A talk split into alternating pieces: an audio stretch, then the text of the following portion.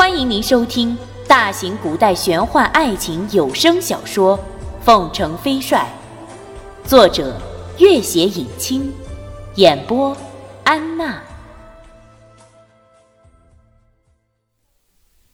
第二十四集，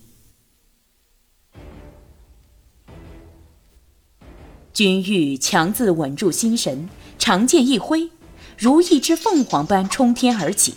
连续刺出四十九剑，饶是众人摆就这铜墙铁壁阵，也来不及困住他，径直落到了孟元敬和朱瑜身边。三人再次围在了一起。朱瑜嘶声道：“君玉，你还不快滚！”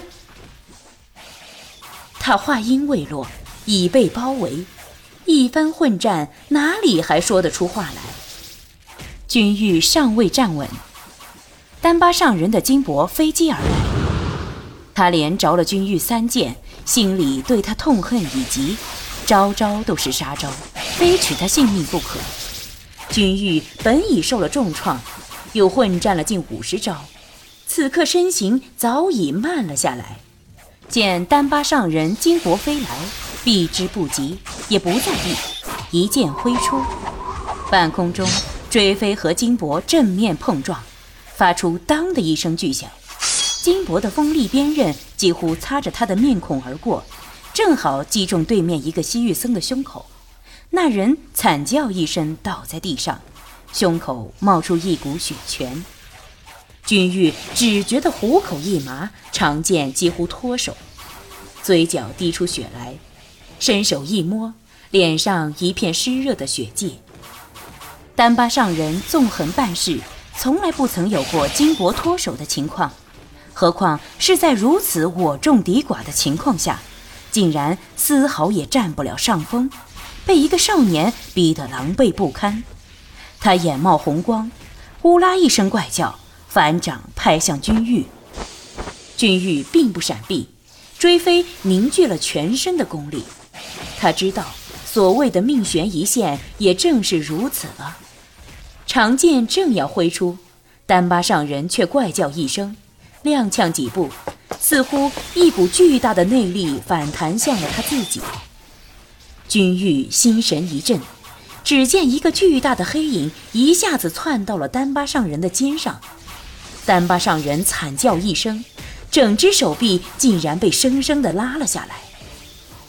而另一面，一个同样巨大的黑影怒吼了一声。听声音，竟然是一种不知名的怪物。众教徒吓得魂飞魄散，四散奔逃。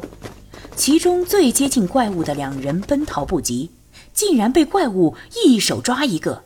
只听得一阵骨头粉碎的响声，这个怪物竟然低下头，猛地吸起了脑髓。片刻之间，两人的尸体已被扔在地上。那巨大的黑色怪物竟然发出呵呵之声，似乎对这顿美餐心满意足。众教徒已经四散逃窜，场中只剩下不知道什么时候靠在一起的君玉、孟元敬、朱瑜三人。饶是三人平素胆大包天，此刻也不禁相顾骇然。夜已深去，月光也逐渐下沉。那两头黑色的怪物，此刻已经能够看得比较清楚了些，居然十分像狗。可是，天底下哪里有如此巨大、如此可怕的黑狗？君玉心里一动，脱口道：“酸泥。”他声音极轻，但是另外两人都听见了。一丈开外的两头怪物似乎也听见了。巨大的眼睛发出绿油油的光芒，一动不动地盯着三人。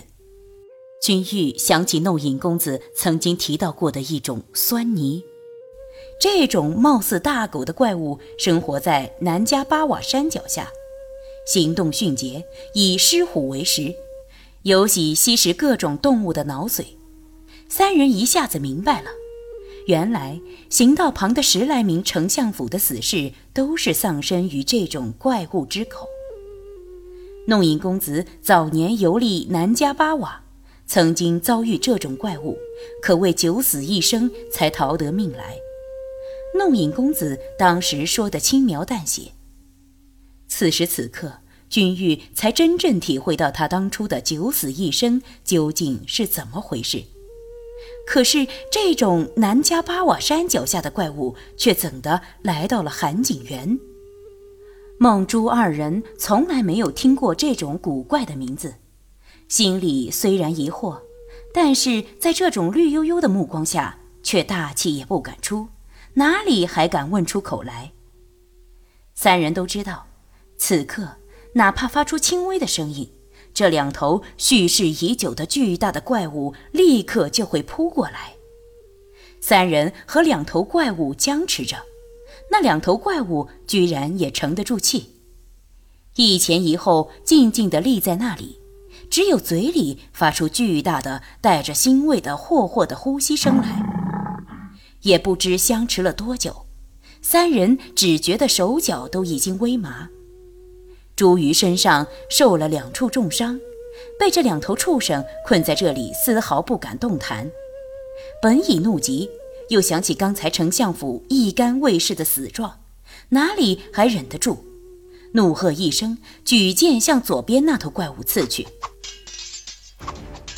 君玉、孟元敬二人来不及阻止他，只见那头怪物发出巨大的吼声，毛茸茸的前肢伸开如蒲扇般直抓朱鱼的脑袋。此刻，正有一朵云飘过。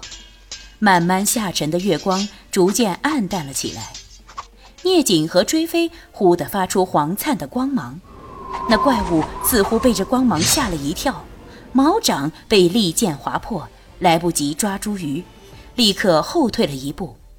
但是很快，另外一头立刻纵了上来，而那被刺伤的怪物猛然甩了甩手掌，似乎被疼痛激发了凶性。发出一声惊天动地的嗷叫，竟然舍了茱萸。两头大畜一左一右攻向君玉、孟元敬二人。君玉只觉得身子一晃，眼前突然一黑，左边的那头怪物以无与伦比的速度一掌拍了过来。玛嘎嘎哈玛乌拉恰巴萨莫斯蒂亚。一声奇怪的咒语突然响起。两头怪物如遭雷击，生生转身，再也无暇攻击二人，恐惧地后退了好几步，直踩的行道上的石板发出咕咕碎裂之声。玛嘎嘎哈玛乌拉恰巴萨莫斯蒂亚。来人又念了一声古怪的咒语，那两头怪物浑身颤抖，夹着尾巴飞速逃了开去。念咒语的人声音十分清冽平和，又有一种说不出的安详之意。四周一片寂静，连彼此的呼吸声都清晰可闻。重新穿过云层的月光下，两名西域僧的尸体十分恐怖地横在那里。君玉勉强靠在行道树边的一棵小树上，孟元敬焦虑的道。君玉，你伤得如何？君玉一口气提不上，勉强笑了笑，靠在小树上说不出话来。孟元敬也受了几处伤，但好在都是外伤，并无大碍。朱瑜肩头中了一掌，右腿又被金箔击中，虽伤得并不致命，却也并不好受。此刻一瘸一拐地走了过来。披头散发，面如土色，哪里还有丝毫昔日风流倜傥的公子哥模样？对面那个念咒语的人一步一步慢慢走了过来。孟元敬和朱瑜都望着那突然出现的念咒之人，站定，拔出长剑。那人一眼也没有看他们，在三尺开外停住，一瞬不瞬地盯着靠在小树上的君玉。犹豫了一会儿，又上前一步。孟元敬大喝一声：“你要做什么？”托桑。君玉摇摇头，张了张口，话没说出，嘴角鼓鼓的滴出血来。孟元敬冷笑一声：“哼，你是什么人？你到底带了那两只怪物，想到韩景园做什么？”拓桑没有回答，四周一片寂静。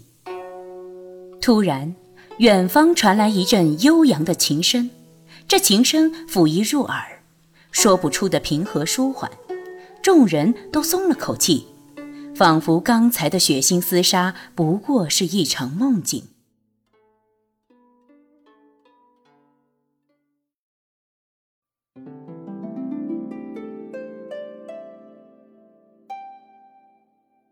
本集播讲完毕，感谢您的关注与收听。